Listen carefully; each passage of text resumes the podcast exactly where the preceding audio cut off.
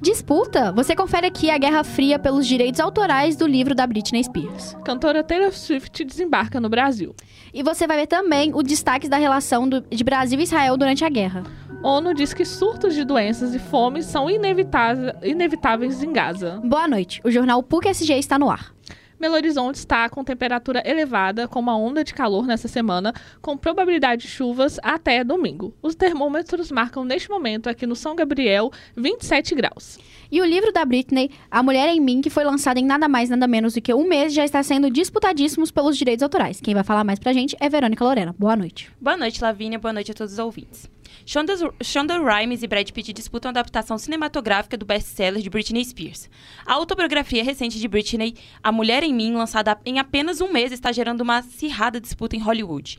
Grandes nomes como Shonda Rhimes, Brad Pitt e Margot Robbie são interessados em transformar a obra em um filme ou série.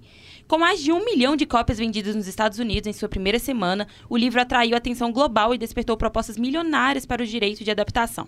Rhymes, que já colaborou com Spears em Crossroad Amigas para Sempre, destaca-se entre as pretendentes, mas até agora nenhum nome desponta como favorito. O sucesso estrondoso da autobiografia solidifica o interesse de gigantes da indústria do entretenimento. A narrativa de Britney continua a ser uma fonte de fascínio para produtores e estúdios ansiosos para dar a vida às suas histórias na telona. É com vocês aí no estúdio. Cantora Taylor Swift desembarca ao Brasil nesta quinta-feira para apresentar sua turnê internacional da Eras Tour. Quem traz mais informações é a repórter Júlia Sobral. João Vitor Borges. João, perdão, João Vitor Borges. Boa noite a todos. A cantora Taylor Swift chegou ao Brasil na tarde desta quinta-feira. A cantora desembarcou na capital do Rio de Janeiro, no qual fará três shows nesta sexta, sábado e domingo da sua turnê internacional The Eras Tour. O prefeito do Rio, Eduardo Paz, afirmou em afirmou em entrevista coletiva que a cantora receberá uma homenagem em forma de projeção no Cristo Redentor, um dos principais ícones das cidades. O prefeito disse, aspas, só para dizer que os Swifters que o Cristo Redentor irá homenagear a presença de Taylor Swift em terras cariocas nesta noite. Seja bem-vinda, Taylor Swift, fecha aspas. Antes de desembarcar em terras brasileiras, Taylor Swift estava no país vizinho, a Argentina, no qual fez três apresentações no país. Taylor iniciou sua turnê em março deste ano, fazendo 50 apresentações nos Estados Unidos, passando pelo México em agosto. A turnê celebra melhores, as melhores músicas e estéticas de seus 10 álbuns de estúdio lançados até o momento.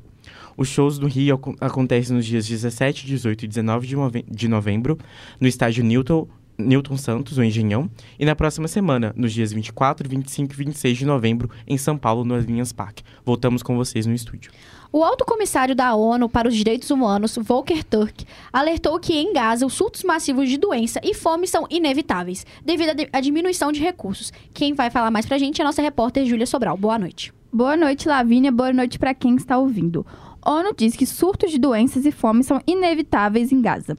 À medida que o acesso a combustível e outros recursos diminuem em Gaza, surtos massivos de doenças infecciosas e, para... e fome parecem inevitáveis, alertou nesta quinta-feira o alto comissário das Nações Unidas para os Direitos Humanos, Volker Turk. Um esgotamento total do abastecimento do combustível seria catastrófico em toda a faixa de Gaza, levando ao complexo colapso do sistema de água, esgoto e o serviço de saúde cruciais, e pondo fim à assistência humanitária que tem sido permitida até agora. Turk disse que durante uma reunião informal na quinta-feira, após sua visita na semana passada ao Oriente Médio, a Unicef disse nesta terça-feira que já recebeu relatos de níveis crescentes de desidratação e mais de 30 mil casos de diarreia em Gaza. O chefe de direitos humanos da ONU também criticou a intensificação da violência e discriminação severa contra os palestinos na Cisjordânia ocupada, incluindo Jerusalém Oriental. Turk disse que os apelos de seu escritório para a redução da, da escalada de violência, particularmente em Gaza, foram ignorados. Volto com vocês. Guerra entre Israel e Hamas faz com que brasileiros residentes do país vivam uma situação de reféns. Quem vai falar um pouco pra gente é a Lavínia Fernandes. Boa noite, pessoal. Boa noite a quem está nos escutando. É isso mesmo, Roniara. O presidente Luiz Inácio Lula da Silva está endurecendo seus discursos sobre o conflito armado entre Israel e o grupo extremista Hamas da Palestina. As palavras do petista, sobretudo após a repatriação de brasileiros e parentes que estavam na faixa de Gaza, trazem para a política interna um pedaço da tensão do conflito no Oriente Médio. Lula já havia condenado o Hamas por ataques terroristas, mas ao longo das seis semanas de guerra, o presidente passou a repreender também as ações israelenses, apesar de pontuar que o país foi provocado pelos ataques de 7 de outubro, que miraram sobretudo alvos civis e deixaram 1.400 mortos. É, abre aspas. Já vi muita brut- brutalidade, muita violência, mas nunca vi violência tão bruta contra inocentes. Se o Hamas fez um ato de terrorismo, fez o que fez, o Estado de Israel está cometendo vários atos de terrorismo, fecha aspas. Criticou o presidente na segunda-feira, dia 13, ao receber um grupo de 32 repatriados em Brasília. As duras falas do petista contra Israel estão provocando reações em, seu adver- é, em seus adversários políticos. O senador Rogério Marinho, do PL de- do Rio Grande do Norte, líder da oposição no Senado, se manifestou dizendo que, abre aspas, ao igualar Israel e Hamas, Lula mantém uma narrativa perigosa e distorcida relativizando o terrorismo e ignorando a legítima defesa de Israel. Já o ex-deputado federal Deltan Dallagol, do Novo do Paraná, que, eh, que perdeu o mandato recentemente, avaliou que Lula, abre aspas, transformou a recepção dos brasileiros de Gaza em discurso político absurdo contra Israel, aderindo à narrativa em números do Hamas e fazendo equivalência moral entre ambos, fecha aspas. O deputado federal Gustavo Gayer, do PL de Goiás, também entrou no debate para criticar Lula e escreveu que Abre aspas. Hoje em dia, tudo é nazismo para a esquerda, menos matar judeus, fecha aspas. O presidente da República também tem ressaltado bastante ao falar da guerra sua preocupação com a vida dos civis, especialmente de mulheres e crianças. Além disso, Lula pede por paz e um cessar-fogo, imediatamente. Abre aspas. Estão matando inocentes, sem nenhum critério. Joga bomba onde tem criança, onde tem hospital.